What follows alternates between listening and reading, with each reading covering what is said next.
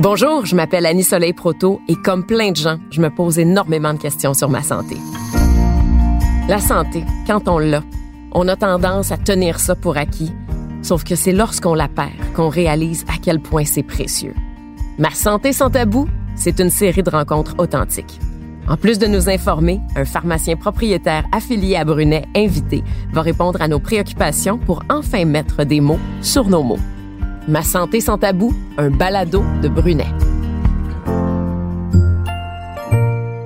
Cette semaine à Ma santé sans tabou de Brunet, il y a comme une odeur de coconut et d'exotisme dans l'air parce qu'on le sait, quand on va en voyage, que ce soit dans le sud, en expédition, que ce soit un voyage culturel, dès qu'on est à l'étranger, il faut aussi penser à prendre soin de notre santé. Donc cette semaine, je reçois David Gauthier, pharmacien propriétaire affilié à Brunet. Bonjour David. Bonjour Anne Soleil. David, comment on fait pour passer un voyage mémorable, mais que ça reste pour les bonnes raisons? Parce que souvent, on revient avec toutes sortes d'anecdotes, puis là, on n'a pas pu sortir de notre chambre d'hôtel parce qu'on était malade. Mm-hmm. On veut pas ça. Donc, cette semaine, tu vas nous partager tes conseils pour qu'on prépare bien notre semaine, puis qu'on évite les petits bobos aussi. Donc, évidemment, là, on est en janvier, Oui. c'est l'hiver, on a deux pieds dans ce lotch. Ça Ça, donne le fait goût. Mm-hmm. rêver de changer d'air, là. Mais comment on doit se préparer? Mais il y a beaucoup de choses à penser, Annie Soleil. Puis ça peut paraître anodin, mais effectivement que je- le pharmacien peut beaucoup vous aider à préparer votre voyage et que ça soit pour euh, vos médicaments de base à amener, pour vos vaccins à avoir avant de partir en voyage, pour prévenir certaines maladies. Euh, on- il y a beaucoup de choses qu'on peut faire pour vous aider. Donc c'est sûr que avant de préparer, en préparant le- le- les valises, avant de partir en, en voyage, ça vaut la peine d'arrêter à votre pharmacie. Venez voir votre pharmacien, on va regarder avec vous ce qu'on peut faire.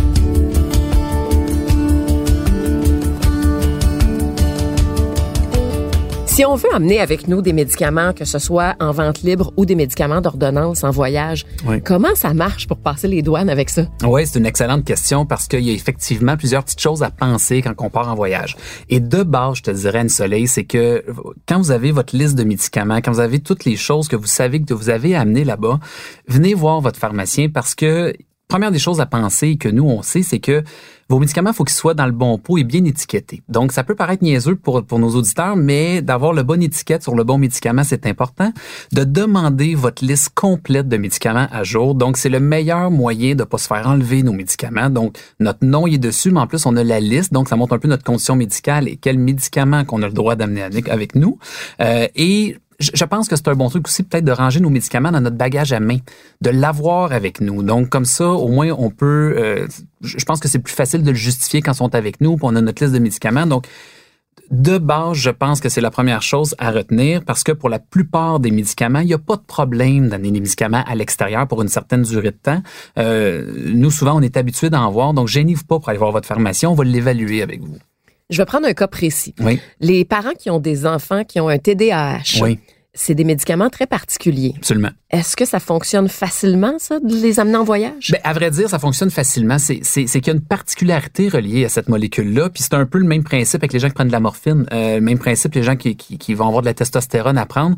C'est des suppléments, des médicaments qui sont hyper importants, donc on peut pas s'en priver, mais ils ont effectivement des petites Euh, puis je pense que ça vaut la peine de venir nous voir puis d'évaluer avec nous quel genre de médicaments vous avez parce que je pense que ça devient mêlant un peu pour le commun des mortels de savoir y a-t-il une molécule que je peux amener, y en a une que je peux pas amener. On va prendre le temps. Le pharmacien va prendre le temps avec vous de regarder ça puis de, de, de, spécifier sur certaines molécules qu'est-ce qu'on devrait faire. Et je vous dirais même de vous prendre quelques jours d'avance parce que il y a des molécules des fois qu'il faut euh, aller chercher une prescription de plus longue durée ou s'ajuster avec vous juste pour être certain, comme je disais au début, de passer des belles vacances puis surtout de ne pas manquer de médicaments rendus là-bas. Il y a quelques personnes dans mon entourage qui Oui. sont diabétiques. Donc, ça leur prend des seringues, des aiguilles Oui. pour l'insuline. Est-ce qu'on peut traverser des seringues? Oui, on peut. À vrai dire, il y, a- vraiment aucun problème. C'est juste que ta question est excellente. C'est-à-dire que ça vaut la peine de venir nous voir et de le préparer parce que quand on a des objets qui sont, qui sont coupants, qui sont tranchants, je pense que la, la première chose importante, c'est d'amener peut-être une, une copie de votre prescription. Fait que c'est un exemple banal pour vous dire que c'est une petite particularité et euh, quand nous, on va l'évaluer avec vous, on va s'assurer que vous l'amenez de façon convenable. Puis tu parles d'insuline, l'insuline, elle va au frigo. Donc, c'est un autre enjeu pour Ah les oui. gens qui sont insulinodépendants. Euh, faut maintenir la ligne de froid. Et les gens qui vont s'en aller en Europe, exemple, qui vont avoir un décalage horaire, leur horaire d'injection va changer également. Donc, encore là, c'est toutes des petites choses qu'on peut regarder avec vous pour s'assurer que ça aille bien, puis que les questions que vous vous posez, que vous voulez poser avant de partir et non pas rendu là-bas. Euh, je pense que ça vaut la peine. On va prendre le temps. les, pharmaciens, on a le temps de s'asseoir avec vous puis de regarder ça. Mais c'est un excellent exemple de petites choses à penser qui peut paraître anodine parce que un patient qui est diabétique, dans la vie de tous les jours, il est habitué puis il n'y a pas de problème. Mais effectivement, quand on passe les douanes, un, ça peut devenir un autre enjeu, finalement, un autre problème. Est-ce qu'il y a des médicaments qu'on peut carrément pas du tout apporter à l'étranger? Absolument. Donc, euh, il y a des molécules qui sont légales ici, qui ne le sont pas à l'extérieur. Puis, il y a un exemple très anodin, là, la pseudoéphédrine, c'est une molécule ici qui est très, très présente dans les médicaments de vente libre. C'est une molécule qui aide pour la congestion nasale. Euh, et ici, il y a vraiment aucun problème. Mais si, par exemple, vous allez au Japon, vous ne pouvez pas amener de la pseudoéphédrine. Donc, c'est, je trouve que c'est un bel exemple pour montrer que de faire attention, ça, vaut la peine de regarder comme il faut ce qu'on a le droit, ce qu'on n'a pas le droit d'amener. Euh, et, des fois, de vérifier peut-être avec les ambassades des endroits ce qu'on va, je pense que c'est le meilleur moyen de pas se tromper puis de pas faire d'erreur et qui pourrait faire en sorte que le voyage soit un petit peu moins plaisant. Bon, ne pas avoir le rhume au Japon, je prends ça en note. oh, il y a d'autres choses, il y a d'autres moyens. J'irai pas là, mais il y a d'autres moyens de traiter un rhume. Dis-moi aussi, maintenant au Canada, le cannabis est légal. Il y a des gens qui prennent du cannabis médical aussi. Est-ce qu'on peut l'apporter à l'étranger?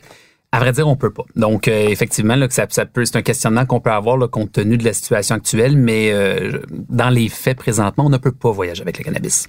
Donc, même si on va dans un pays où le cannabis est légal, si on va par exemple à Amsterdam, on peut pas apporter son propre cannabis et prendre l'avion avec. Malheureusement, non. Donc, présentement, faites attention là, pour être sûr que ça passe comme il faut, mais non, vous pouvez pas l'amener avec vous.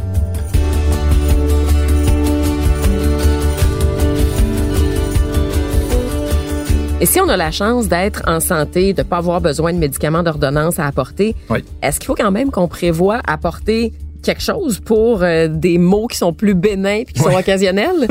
et tu parlais de passer un beau voyage. Hein? Il y a tellement de choses qui peuvent arriver en, voyage à l'extérieur. Moi, je te dirais que d'emblée, là, quand les gens voyagent, je conseille souvent d'amener entre autres un antihistaminique. Si vous faites une réaction allergique, et évidemment, en voyage, on va être en contact avec des peut-être des insectes, avec des aliments avec lesquels que normalement on n'est pas en contact. Donc, ça vaut la peine d'amener peut-être un antihistaminique, peut-être un peu une crème de cortisone. Vous faites une réaction à quelque chose pour traiter votre peau comme il faut. Euh, moi, je pense aux nausées. Je pense que la plupart des gens qui partent en voyage ont le goût d'amener quelque chose pour leur nausée, c'est quelque chose qu'on pense facilement.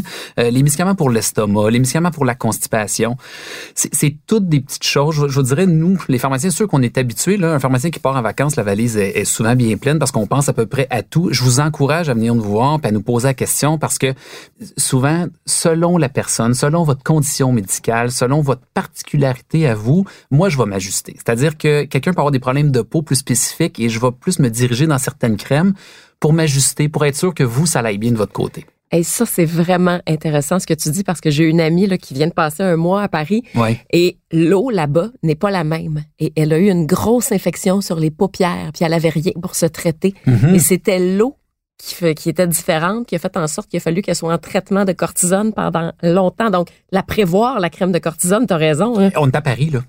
c'est juste pour dire à quel point que n'importe où ce qu'on va, il peut arriver quelque chose. Oui. Fait que moi, je pense que ça vaut la peine de parler de où ce que vous allez. Ça, c'est hyper important d'en parler ensemble. De savoir combien de temps vous y allez, de savoir un peu c'est quoi votre condition à vous de base. Effectivement, que c'est la, notre réflexion va partir de là, c'est le meilleur moyen de vous aider. Puis, tu sais, une trousse de, de, de, voyage, une trousse pour les blessures. Donc, d'avoir des pansements, d'avoir des bandages. Encore là, ça vaut la peine de regarder ça ensemble puis de prendre le temps. C'est très facile en pharmacie de trouver tout ce qu'il faut pour partir à l'extérieur. Ça, c'est certain.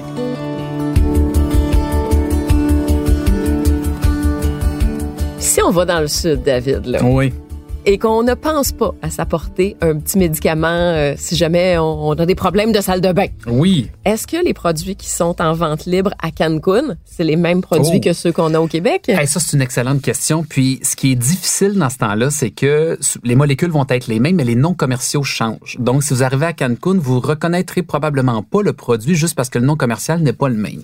Donc, de base, ça vaut la peine de venir nous voir. Et là, tu parlais de la toilette quand on va euh, en voyage dans le sud. Anne Soleil, la diarrhée du voyageur, c'est un mal qui peut causer bien des problèmes pour bien des gens. Ce qu'il y a de super intéressant, c'est que maintenant, avec la loi 41, les pharmaciens, on a le droit de prescrire des antibiotiques pour guérir et traiter la diarrhée du voyageur. Puis, c'est sûr que moi, d'emblée, quand un patient vient me voir et qu'il me pose la question, je vais tout de suite m'en aller dans, dans ce qu'on appelle les mesures non pharmacologiques. Hein. On passera jamais à côté du fameux lavage des mains. Euh, je vous dirais quand vous êtes en voyage de faire attention de bien peler vos fruits. Euh, de, de quand vous allez à l'extérieur, c'est sûr si vous êtes sur euh, dans un endroit où euh, qu'on appelle communément le resort, souvent la, la nourriture qu'on va consommer, ça va être correct. Si vous allez un petit peu plus à l'extérieur, si vous faites des randonnées, si vous allez en montagne, si vous allez visiter dans un, il y a des marchés extérieurs, faites d'autant plus attention. Ceci étant dit, la prescription qu'on peut faire, elle est ultra intéressante. Il y a des sortes d'antibiotiques qu'on peut vous prescrire qui sont très, très, très euh, efficaces contre la diarrhée du voyageur. Et dans ce cas-là, vous allez vous retrouver en vacances avec ce qu'il faut pour la traiter et finalement profiter de votre voyage pleinement. Une autre maladie qui est très commune quand on est à l'étranger, c'est la malaria. Mm-hmm. Qu'est-ce que c'est exactement la malaria? Parce qu'on connaît le mot, mais pas Oui. nécessairement ce que c'est. Oui, c'est une maladie qui est transmise par une piqûre d'insecte, tout simplement. Et la malaria, dans le fond, ce qui arrive, c'est qu'elle peut donner des symptômes dans les premiers jours suivant la piqûre, mais ça peut aller, je, je dirais normalement, c'est entre une et quatre semaines. Là. Mais le problème de la malaria, souvent, c'est que ça peut aller jusqu'à un an avant de se développer. Hey. Euh, et ce qui est aussi problématique un peu, c'est que, Annie Soleil, si tu attrapes la malaria, ça va un peu te frapper comme une grippe. Donc, imagine si tu l'attrapes deux, trois mois plus tard. Tu vas probablement penser que c'est une mauvaise grippe avec la température. Là, tu vas faire de la fièvre, des nausées, des vomissements, des maux de tête, de la fatigue.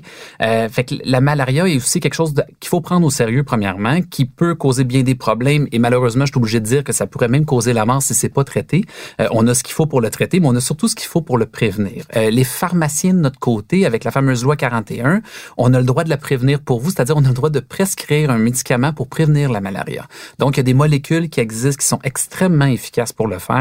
Donc, moi, ça me permet de regarder avec vous où vous allez, combien de temps vous y allez et je vais pouvoir adapter ma prescription selon votre situation à vous. Donc, il y a des médicaments qui vont être sensibles dans certaines régions et d'autres non. Donc, moi, je vais m'ajuster. Oui, il faut que je t'avoue, David, que je vérifie jamais si mes vaccins sont à jour. Je suis une mauvaise personne.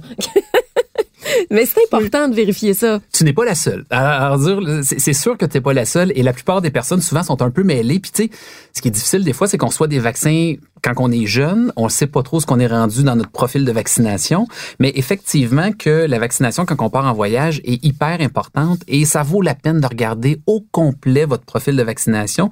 Puis je, je donne deux exemples assez simples. L'hépatite A. L'hépatite A, c'est- un vaccin qu'on doit recevoir. Normalement, quand on le reçoit, il y a trois doses à recevoir. C'est bon pour à peu près, je dirais, autour de 18 ans quand on reçoit le vaccin, mais ça vaut la peine de le réévaluer, de savoir où ce qu'on en est. Euh, et il y a des endroits où ce qu'on va aller. Je donne l'exemple de la fièvre jaune, entre autres. Encore là, il faut un vaccin pour ça. Est-ce que les gens sont vaccinés pour ça? Est-ce que il y a vraiment une, une réflexion à avoir selon l'endroit que vous allez, selon encore là la durée de temps que vous y allez. Puis ça vaut la peine de nous en parler parce qu'on a ce qu'il faut en pharmacie pour vous guider. Puis après ça, peut-être aller chercher la bonne prescription puis être certain que vous soyez bien vacciné pour partir. Est-ce que les pharmaciens peuvent vacciner? À vrai dire, à une soleil, présentement, les pharmaciens, on peut pas vacciner. Il y a un projet de loi à cet effet-là, donc on espère que prochainement on puisse le faire. Euh, par contre, présentement, on a des infirmiers, des infirmières qui le font évidemment euh, à l'extérieur des pharmacies, mais ce qu'il y a d'intéressant, c'est qu'il y a beaucoup de pharmacies qui offrent ce service-là. Donc, euh, informez-vous auprès de votre pharmacien, ça vaut la peine parce que souvent on engage des infirmiers ou des infirmières qui, le font, donc ça vient vraiment un service qui est complémentaire, qui est encadré en pharmacie. Donc, informez-vous, ça vaut la peine.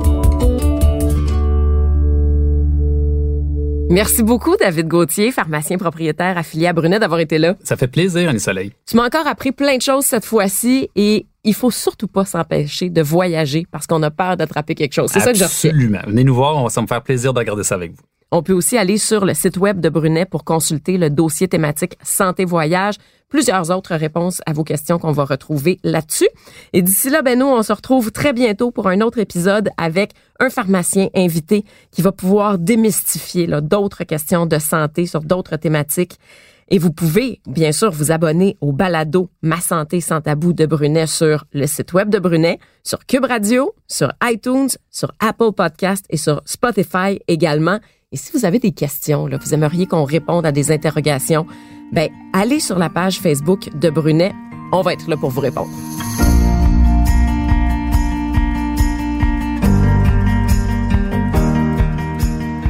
Ce balado est une présentation des pharmaciens propriétaires affiliés à Brunet. Il est à noter que les pharmaciens sont les seuls responsables de l'exercice de la pharmacie.